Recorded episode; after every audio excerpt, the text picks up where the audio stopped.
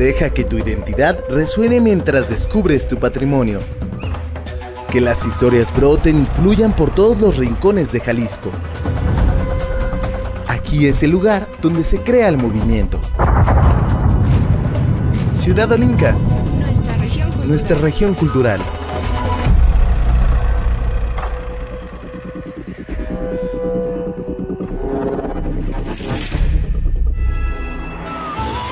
Estaban los y las radioescuchas en podcast o por las, ondas, sonoras. Sintonizaban Ciudad Olinca.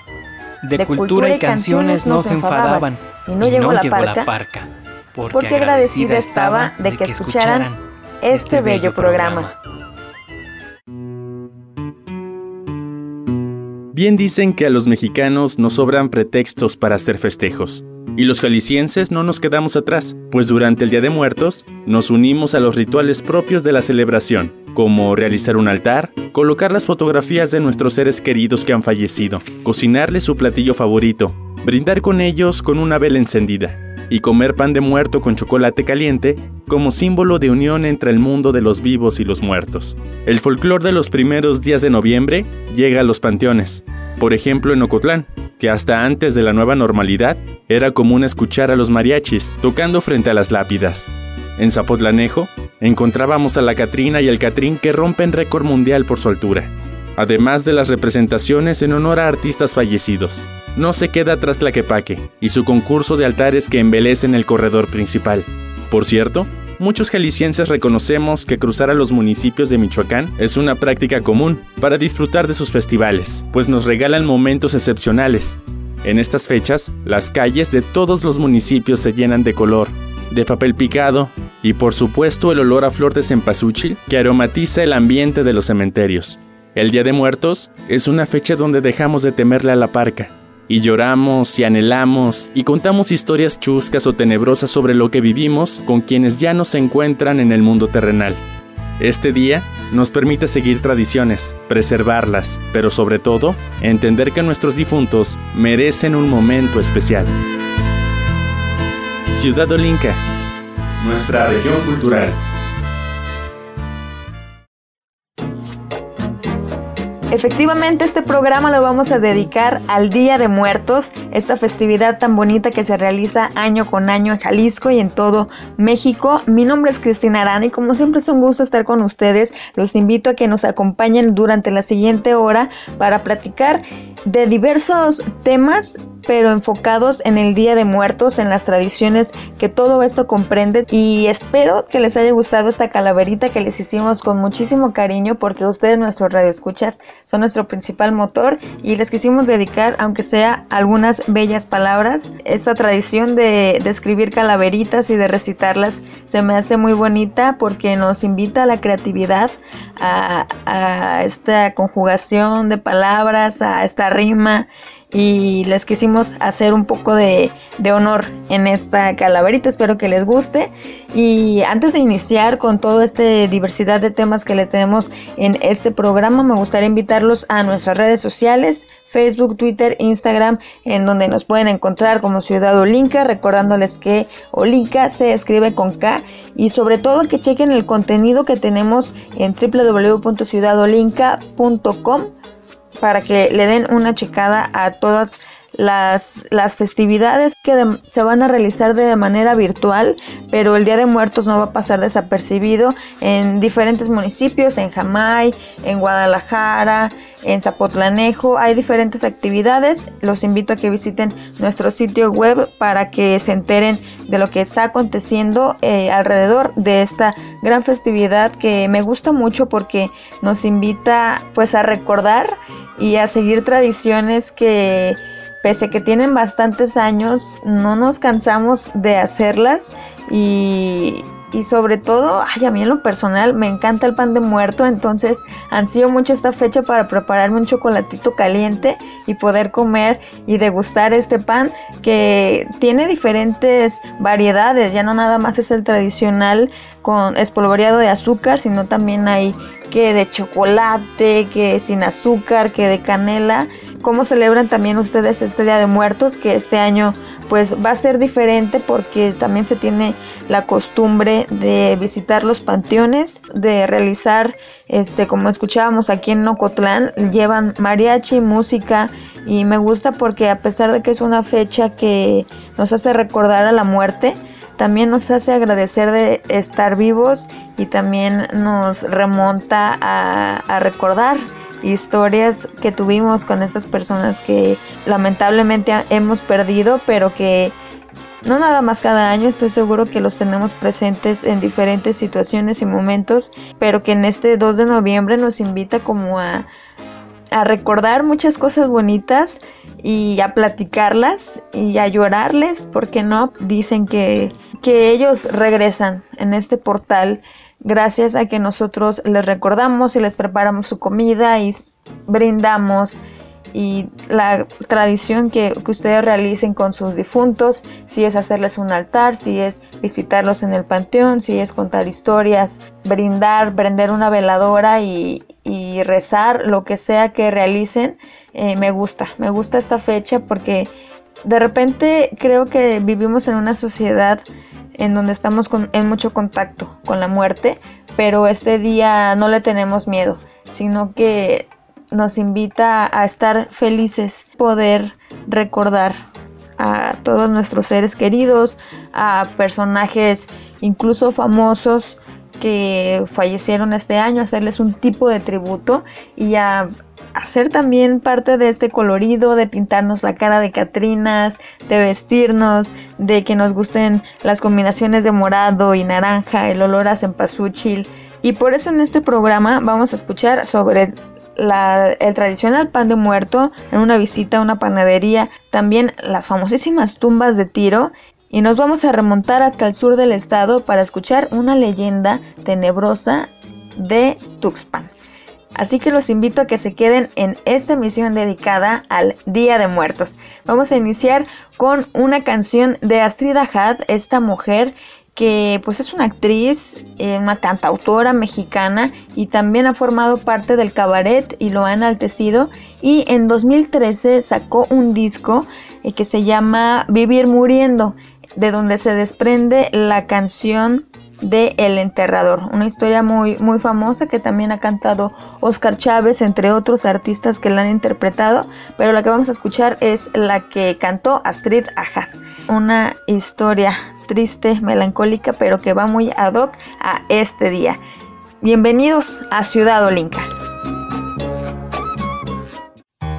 Música, arte acústico, cantos, instrumentos. Sonoro. Ciudad Olinca. Nuestra región cultural.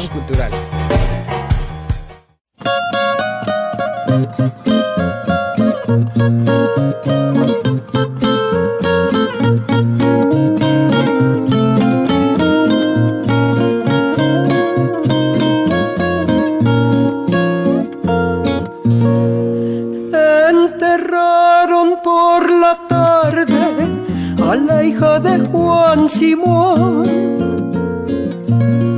Y era Simón en el pueblo el único enterrador, el único enterrador.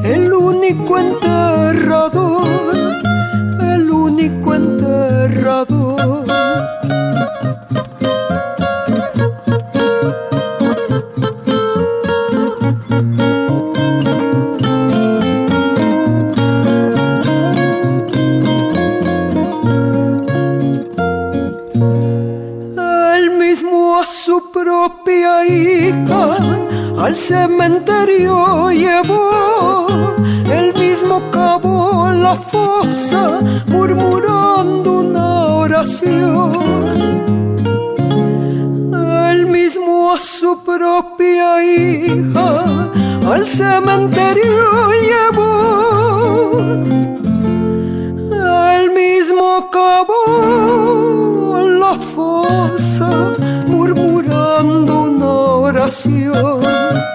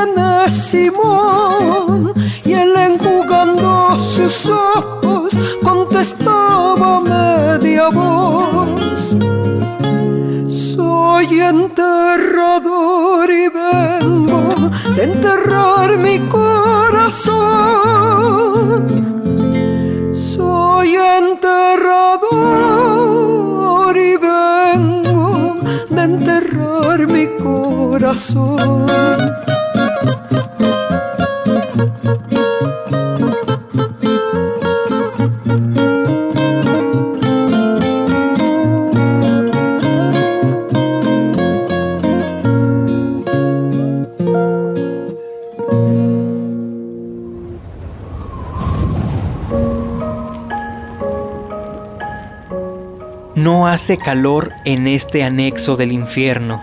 Los muertos han regresado a la edad de hielo. Tal vez si los dejáramos aquí, se volverían inmortales. Horror la vida desde el iglú de la muerte. ¿Para esto hemos nacido? Nos preguntamos al profanar la morgue y advertir un gesto de reproche en los cadáveres. Quizá malinterpreto. Es compasión lo que muestran sus caras lívidas. Poema Morgue de José Emilio Pacheco. Ciudad Olinca, nuestra región cultural. La Catrina en tiempos de pandemia es la temática de la edición 23 del Festival de Altares de Muertos, cuyo programa incluye la exposición de grabado musicalizada de José Guadalupe Posada y Manuel Manila, entre otras actividades virtuales. Visita el micrositio del Centro Universitario de Arte, Arquitectura y Diseño de la UDG para más información. Ciudad Olinca, nuestra región cultural. Continuamos en este recorrido cultural por las diferentes regiones del estado de Jalisco. Yo soy Jonathan Bañuelos y te estaré acompañando en los próximos minutos. Este programa está dedicado al Día de Muertos. Yo les voy a platicar sobre un tema que es como enigmático, como misterioso. Muchas veces es tabú, es considerado tabú por algunas personas eh, vamos a hablar de cómo ha ido cambiando a lo largo de los años y a través de las diferentes culturas que se han registrado en el mundo y especialmente en México y por supuesto en Jalisco. Y me estoy refiriendo a la inhumación las diferentes formas en las que se manifiesta a lo largo y ancho de nuestro territorio y específicamente de cómo se vivía por nuestros antepasados, cómo es que nuestros antepasados valoraban esta, este acontecimiento. Si hacemos un viaje al pasado, nos remontamos por ejemplo a la cultura de las tumbas de Tiro, que tenía una cosmovisión que sinceramente creo que vale la pena reconocer. No se trataba simplemente de una sepultura, digamos, una sepultura digna a quienes fallecían, a sus seres queridos, sino que significaba todo un ritual espiritual que tenía un gran peso cultural para los pueblos que practicaban este, este tipo de tradiciones. Eh, una de las características más conocidas de esta cultura era que al momento de enterrar a los muertos les colocaban objetos personales, algunos utensilios y herramientas, pues se creía que estos objetos les iban a ser muy útiles en el inframundo, en este recorrido que iban a emprender al más allá sin embargo, hay otra peculiaridad que se ha estado estudiando recientemente y es mi compañero Iván Serrano Jauregui quien nos va a contar esta historia. ¿Qué les parece si lo escuchamos y enseguida regresamos? arquitectura, urbanismo, medio ambiente, arqueología. Entorno. Ciudad Olinca. Nuestra región cultural. Hace alrededor de 2000 años, en algunas zonas de lo que hoy es Jalisco, Nayarit, Colima, Michoacán y Zacatecas, habitaron culturas que veían a la muerte como un retorno al nacimiento. Cuando alguno de los habitantes moría, su cuerpo era colocado en tumbas de tiro, se trata de sepulturas de 2 a 20 metros de profundidad, con un tramo largo que después se encuentra con una cámara circular o rectangular. Ahí, el cadáver yacía junto a vasijas, objetos de cerámica, joyas e incluso mascotas. En las regiones valles y centro de Jalisco se han encontrado vestigios de estas tumbas, que según investigaciones, tenían un significado maternal. Y aquí lo que quiero enfatizar justo desde la perspectiva de la historia del arte, poniendo énfasis en las formas, la significación de las formas, la polisemia de las formas, tiene que ver en, los valores religiosos asociados con, este, con este, esta forma, con el de las tumbas de Tiro, que nos remite, como les he dicho, a una matriz materna, a un espacio uterino. Y también se les da esta connotación a estos espacios uterinos femeninos en, el término de la sexualidad como una, una vagina, como un espacio eh, donde puede ser peligroso, puede ser decapitación y bueno, es un entrar al inframundo, que es un, insisto, un estrato principal en la estructura del cosmos. Ella es la doctora Verónica Hernández, académica de la Universidad Nacional Autónoma de México, UNAM, quien es un especialista en el arte de las culturas prehispánicas del occidente del país. El inframundo era el espacio donde se conservaba la naturaleza, las cualidades primigenias del universo. Las cualidades que se le adscriben dentro de la cosmovisión mesoamericana es que es un espacio femenino se encuentra en el plano inferior, se asocia con el abajo, tenía estas cualidades que se asocian con lo acuático. También es un espacio que se asocia con la fertilidad, con la sexualidad, con el caos, con la oscuridad. Es el lugar de los muertos y de los ancestros. Es un lugar de origen y también se asocia con un lugar peligroso, etcétera. La investigadora de la UNAM mencionó que estas tumbas eran comunes en culturas como la de la tradición Teuchitlán, que es mejor conocida como la que creó los Huachimontones, en la región Valles. Sin embargo, esas construcciones no eran exclusivas de dicha civilización. En el Museo Regional de Guadalajara se puede apreciar una réplica de cómo lucían las tumbas de Tiro.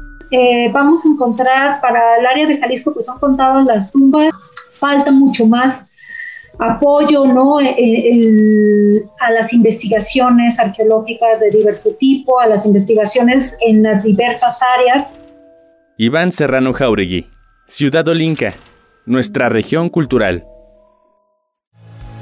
Pues ahí está esta información. ¿Qué les pareció? ¿Qué piensan al respecto? Espero que les haya gustado y que puedan compartir con sus seres queridos, con sus conocidos, estos datos que aprenden en este programa que hacemos con mucho entusiasmo y con mucha pasión para todos ustedes. Y a propósito del Día de Muertos, ¿cómo lo celebran en casa? Más allá de acudir a los cementerios para poner algunas ofrendas y realizar los altares de muertos, eh, ¿existe otra manera en la que de manera particular ustedes que nos están escuchando lo celebran en casa o acostumbran a hacerlo con su familia. Yo les cuento que en mi caso fue de un poco diferente la celebración del Día de Muertos, puesto que una de mis abuelas, su cumpleaños es el 2 de noviembre. Entonces para nosotros en casa el 2 de noviembre, más allá de la celebración del Día de Muertos, significaba una gran fiesta porque era la fiesta de la abuela. Entonces en eso nos concentrábamos muchísimo año con año para estarle celebrando. Desafortunadamente pues en este 2020 debido a la situación sanitaria y a la nueva normalidad, pues no habrá celebración, pero sí una felicitación de cumpleaños para ella. Pero como les decía, entonces era muy divertido para nosotros, digamos, ese, ese día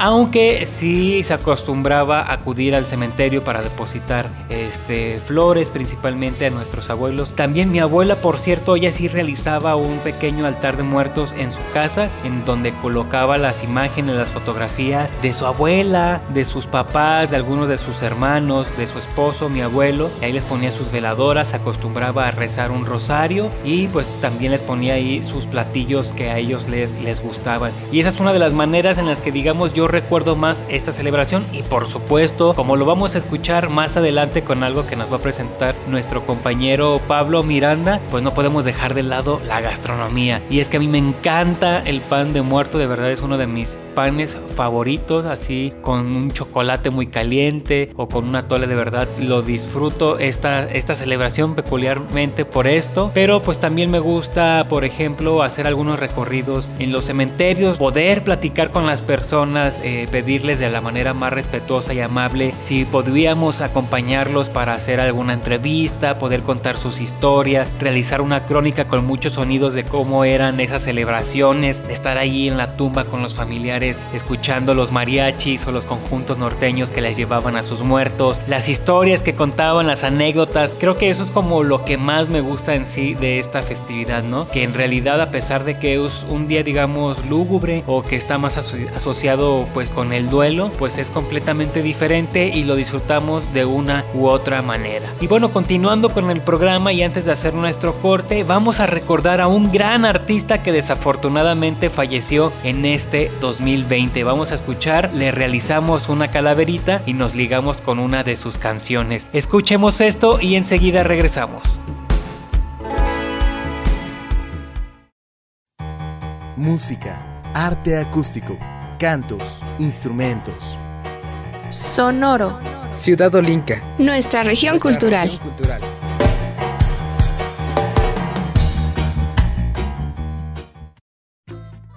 Cronista musical urbano, era el caifán mayor. Con sus letras hacía retumbar cada oscuro rincón. ¿Qué canciones, Oscar Chávez? Qué grande tu composición. ¿Dónde está esta calaca que este año te llevó? De su disco Amorosas, divertidas y horrorísimas canciones de la Calaca Flaca, escuchamos a Oscar Chávez interpretar Boda Negra.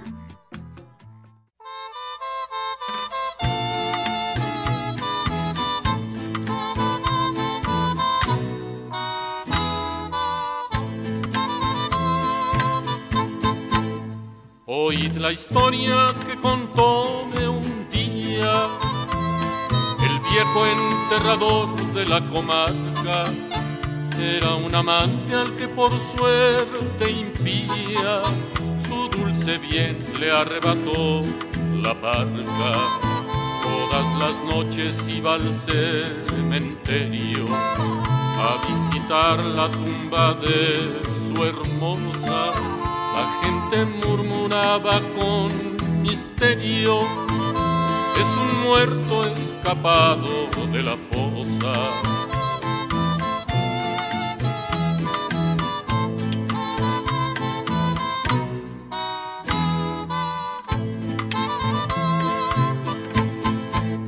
En una horrenda noche hizo pedazos el mármol de la abandonada cavó la tierra y se llevó en los brazos el rígido esqueleto de su amada, que allá en la triste habitación sombría de un cirio fúnebre a la llama incierta, sentó a su lado la osamenta fría y celebró sus bodas con la muerta.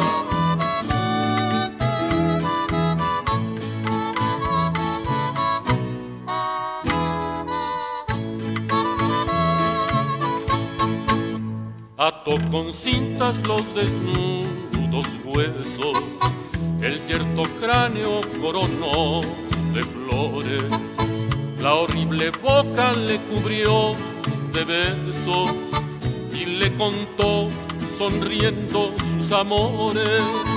Llevó la novia al tálamo mullido, se acostó junto a ella enamorado para siempre se quedó dormido al esqueleto rígido abrazado y para siempre se quedó dormido al esqueleto rígido abrazado. Oscar Chávez murió el 30 de abril del 2020 en la Ciudad de México, Ciudad Olinca, nuestra región cultural.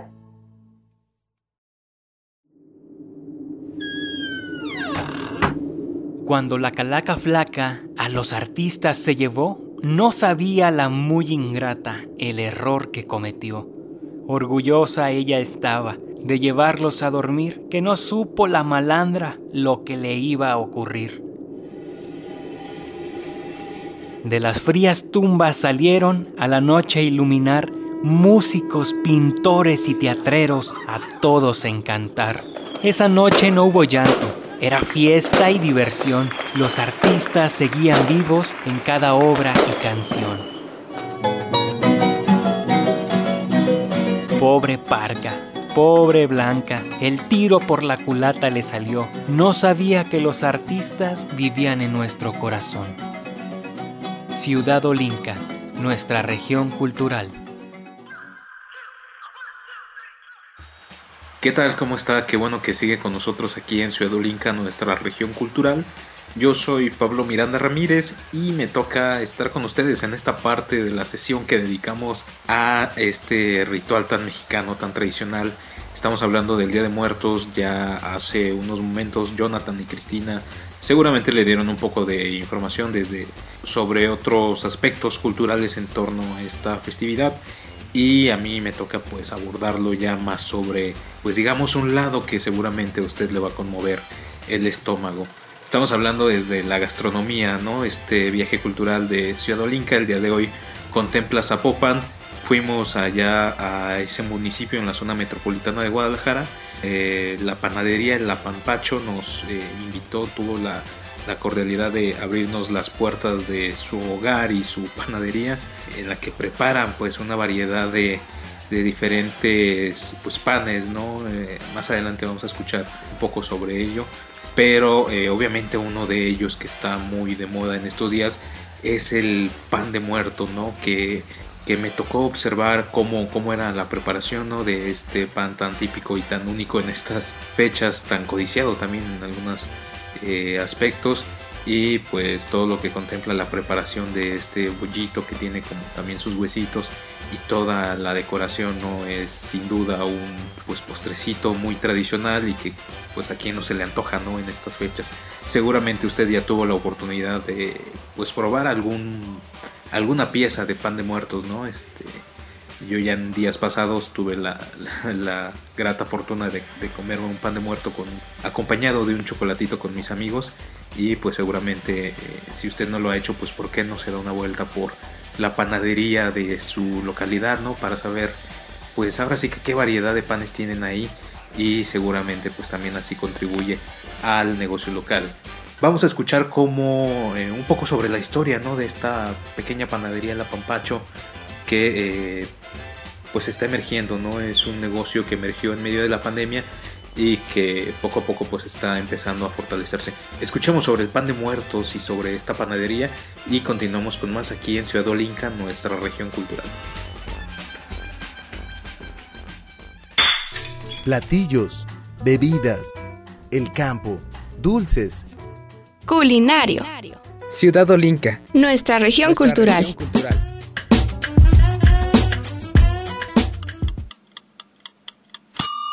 Ay, mi pan favorito, pues eh, yo creo que la concha.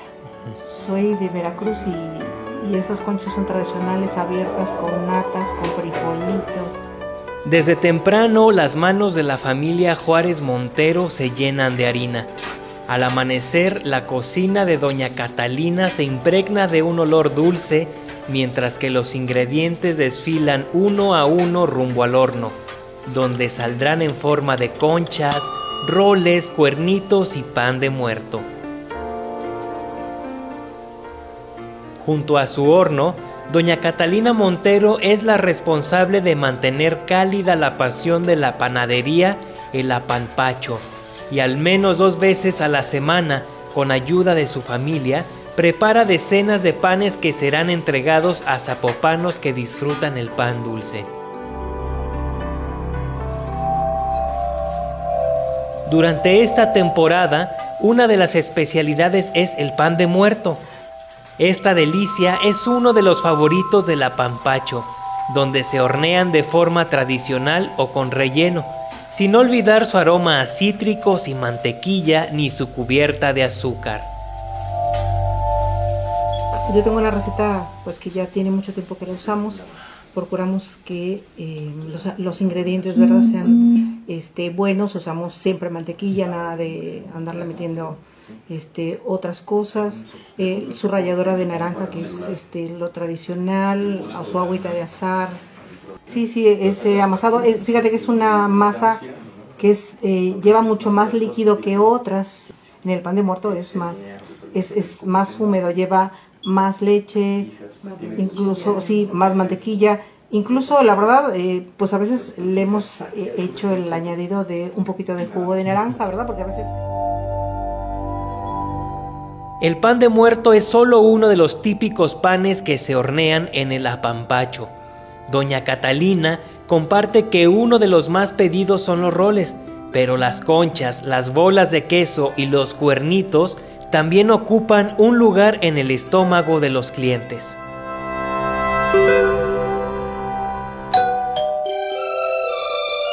De vez en cuando algún vecino toca la puerta y encarga alguna de las más de 100 piezas de pan que se hornean cada jornada. Antes de mediodía el pedido estará listo y alguien disfrutará del sazón de doña Catalina y su familia. Siempre queremos que sea el negocio porque la gente lo prefiere, no por pensar en que si nos deja más ganancia o si este, podemos vender hasta no sé dónde. La verdad yo prefiero que la gente diga, ah, me gusta tu pan, me gusta eh, los pasteles que nos haces, nos gusta, no sé, el trato, nos gusta, e, esas son las cosas que, siento que nos importan, ¿no? Nos importa más que el ponerle un precio o, o, o pensar en, en, cuánto podemos este, ganar. Con información de Pablo Miranda para Ciudad Olinca, nuestra región cultural, Jonathan Bañuelos. Realmente la concha es mi favorita.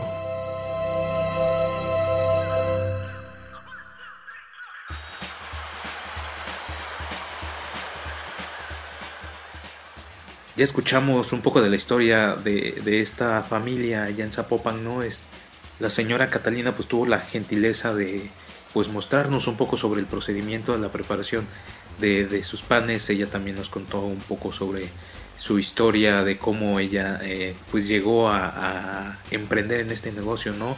Cómo empezó ella a acercarse a este eh, pues arte culinario, ¿no? Y poco a poco pues está aprovechando las bondades de su cocina, las bondades de su horno y pues también el talento que tiene para la preparación de, estos panes, ¿no? Y usted ya, eh, pues ya se compró su dotación de pan de muerto porque recuerda que solamente está disponible, digamos, en estas fechas, ¿no?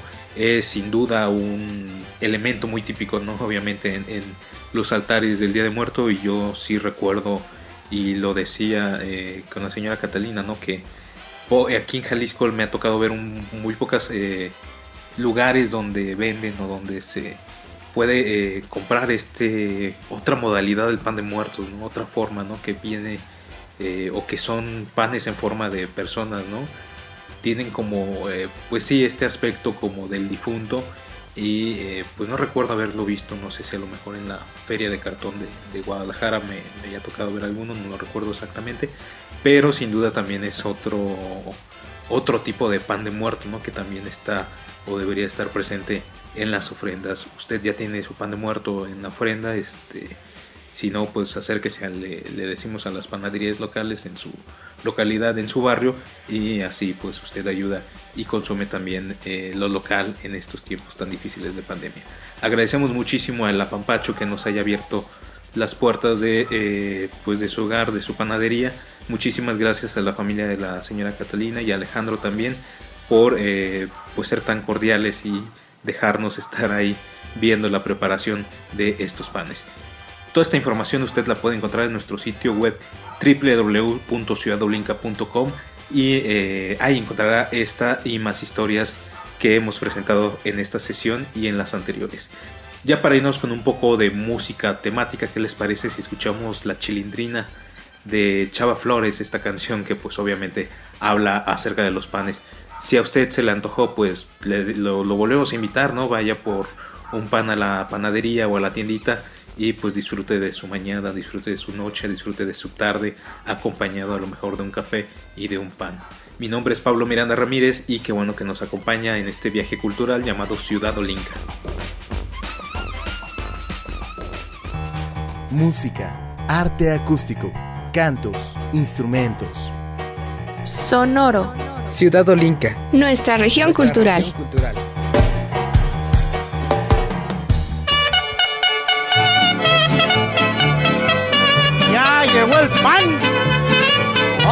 Chilindrina, aproveche. Este es de 2x5 del que ya no hay.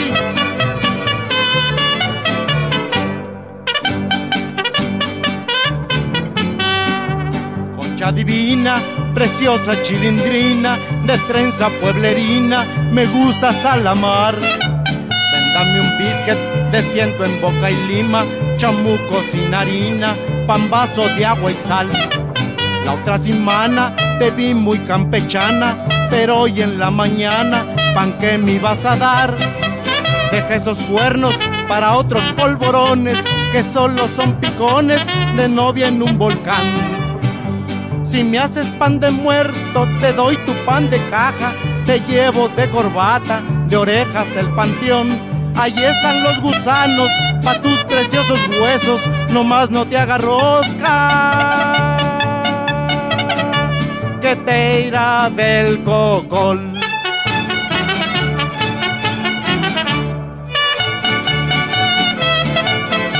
Vas a parecer pambazo crudo, chilindrina.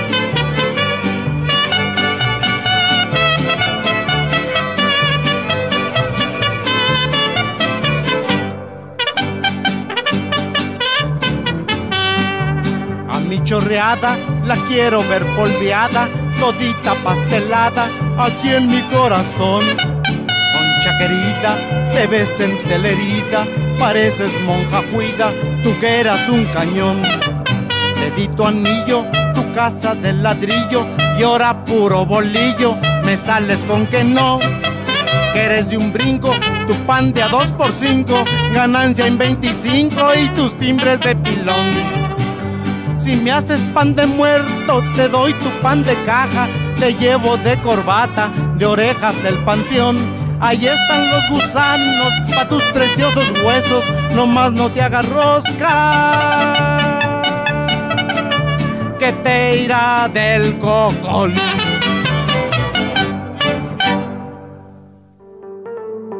Bajo el lema La cultura nos conecta, el Festival Cultural Universitario del ITESO presentará una programación virtual que incluirá música, artes escénicas y charlas. Su objetivo es resaltar la capacidad de las artes para generar puentes entre las personas. Para más información en www.cultura.iteso.mx-festival. Ciudad Olinca, nuestra región cultural. La compañía de títeres Luna Morena presenta El Pozo de los Mil Demonios, obra que narra la historia de Jacinta, una niña que viaja a través de un pozo para recuperar su cántaro que contiene el agua de la vida, pero enfrenta varias pruebas.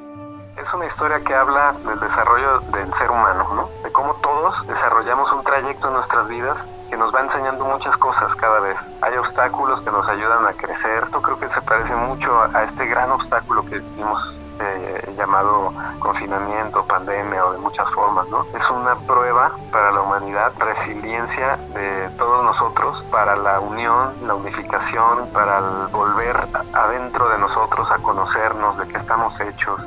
Voz de Miguel Ángel Gutiérrez, director de la compañía de títeres Luna Morena, que presenta esta obra virtual en www.conjuntosantander.com. Ciudad Olinca, nuestra región cultural. Sí, soy yo de nuevo, Cristina Arana, acompañándolos en esta parte final del programa que quisimos dedicar al 2 de noviembre a la festividad del Día de Muertos. Y antes de irnos, vamos a escuchar una historia tenebrosa, ¿por qué no? Porque se presta la ocasión para hablar de efectos paranormales que suceden en diferentes municipios del estado de Jalisco, Pero antes de, ir a esta leyenda, me gustaría compartirles que nuestro compañero Iván Serrano Jauregui se va a encontrar este domingo con una entrevista que le realizaron en La Hora Nacional justamente sobre este proyecto tan bonito que ustedes han tenido la oportunidad de escuchar en diferentes programas las, diversas leyendas de los municipios de Jalisco que recopiló y que con mucho esfuerzo, con mucho trabajo y con muchas ganas, porque es un proyecto que él emocionó mucho realizar en compañía de, todo su equipo que le ayudó, pero nos da mucho, mucho gusto y mucho orgullo que este, este proyecto y la tradición oral de compartir leyendas e historias recopiladas esté llegando tan lejos, así que enhorabuena, los invito a que escuchen la hora nacional de este domingo porque va a estar nuestro compañero y amigo Iván Serrano Jauregui y de este proyecto de Jalisco Voces de Leyenda se desprende una historia de fantasmas y cementerios que se avistó en el sur de Jalisco, en Tuxpan. Escuchemos. Educación, poesías, leyendas, literatura. Palabras. Ciudad Olinca. Nuestra región cultural.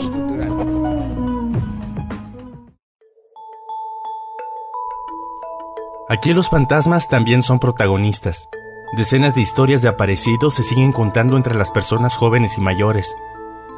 Hay una leyenda incluso que comprobaría que los tuxpanenses hacen celebraciones religiosas hasta después de la muerte. Así es, Francisco Javier Sánchez Gómez, soy promotor de cultura del municipio de Tuxpan. Así es, hay muchas leyendas. Fíjate que eh, una de ellas eh, podemos nosotros empezar a narrar es la de la procesión fantasma.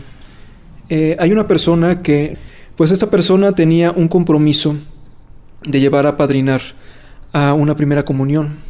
Entonces su casa quedaba muy cerca de lo que es el Panteón Apolino Contreras o Panteón Antiguo.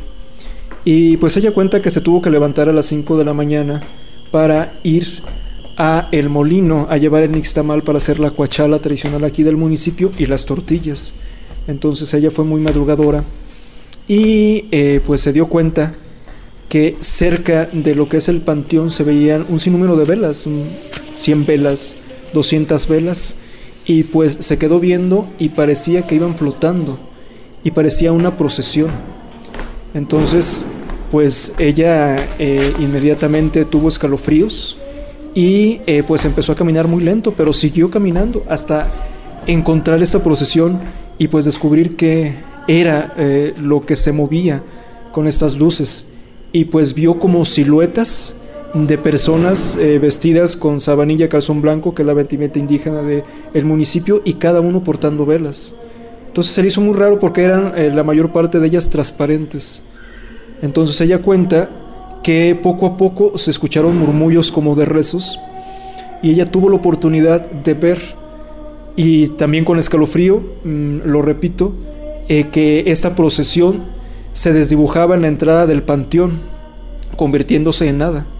Entonces ella muy asustada ya no fue a lo que es el molino, se regresó corriendo a su casa y muy temprano en la primera misa fue a contarle al padre Rubalcaba, que era el, párroco de turno, lo que ocurrió y pues le recomendó rezar el Santo Rosario y pues lo bueno que cuenta esta persona es que no tuvo secuelas de aquel susto y pues la gente sigue contando esa anécdota que a las deshoras de la madrugada eh, todavía se encuentra con la procesión fantasma.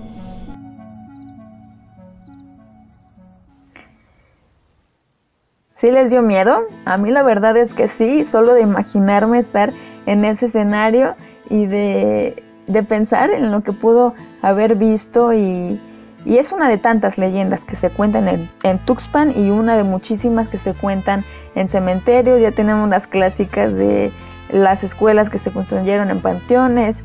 Tenemos eh, muchas historias que nos acercan a estos efectos que algunos les llamamos paranormales pero que ahí están y que esas historias se sigan contando y que podamos unirlas con la tradición del Día de Muertos de una manera en que puedan formar parte no de este temor que nos infunde, pero que sí, que sí da miedo, la verdad. Sí, los cementerios en general tienen muchísima energía, a los que crean o a los que no crean, en, en las almas vagando, la verdad es que pues los cementerios, el hecho de que estén ahí los cuerpos de las personas nos hace pensar en que ahí sí es una gran pachanga, como en la película de, de Coco, que en el panteón era donde, donde estaban todos conviviendo y donde tal vez sin que nos demos cuenta, cuando les llevamos la ofrenda a las tumbas de nuestros seres queridos, este, ahí están con nosotros, acompañándonos también en lo que nosotros los acompañamos a ellos en su camino.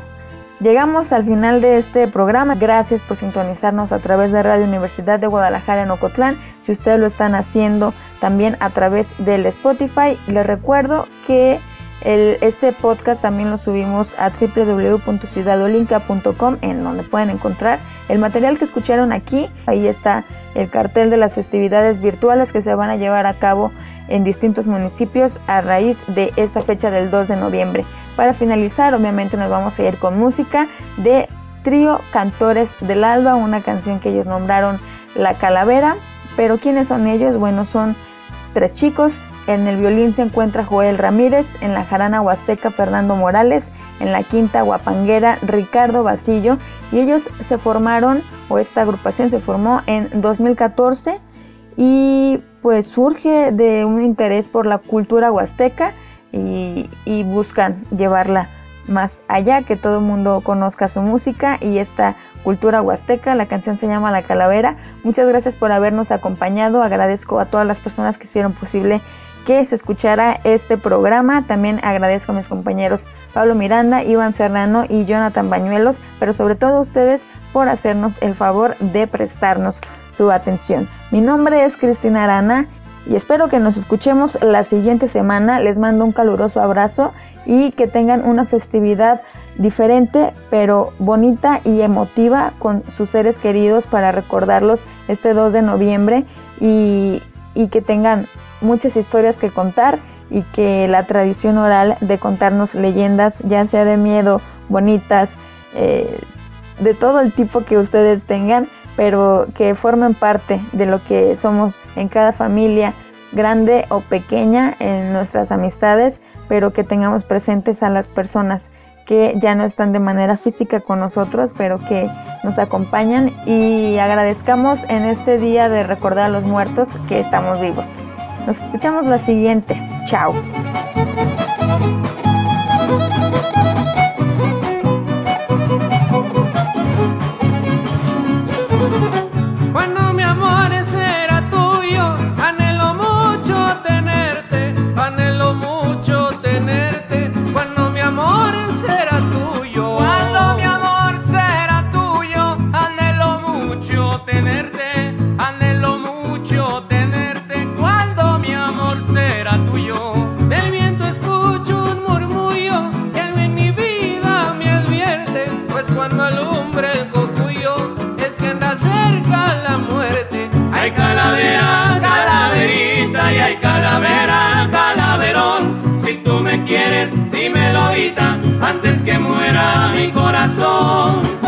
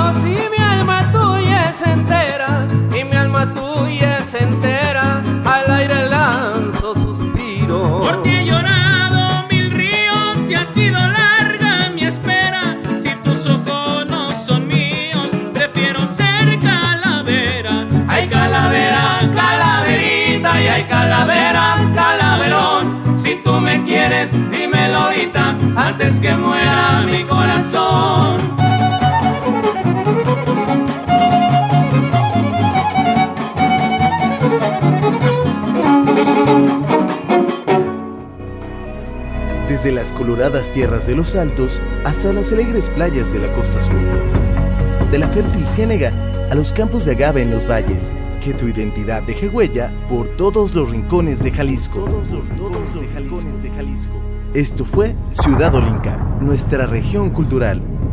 Nos escuchamos la próxima semana por Radio Universidad de Guadalajara en Ocotlán.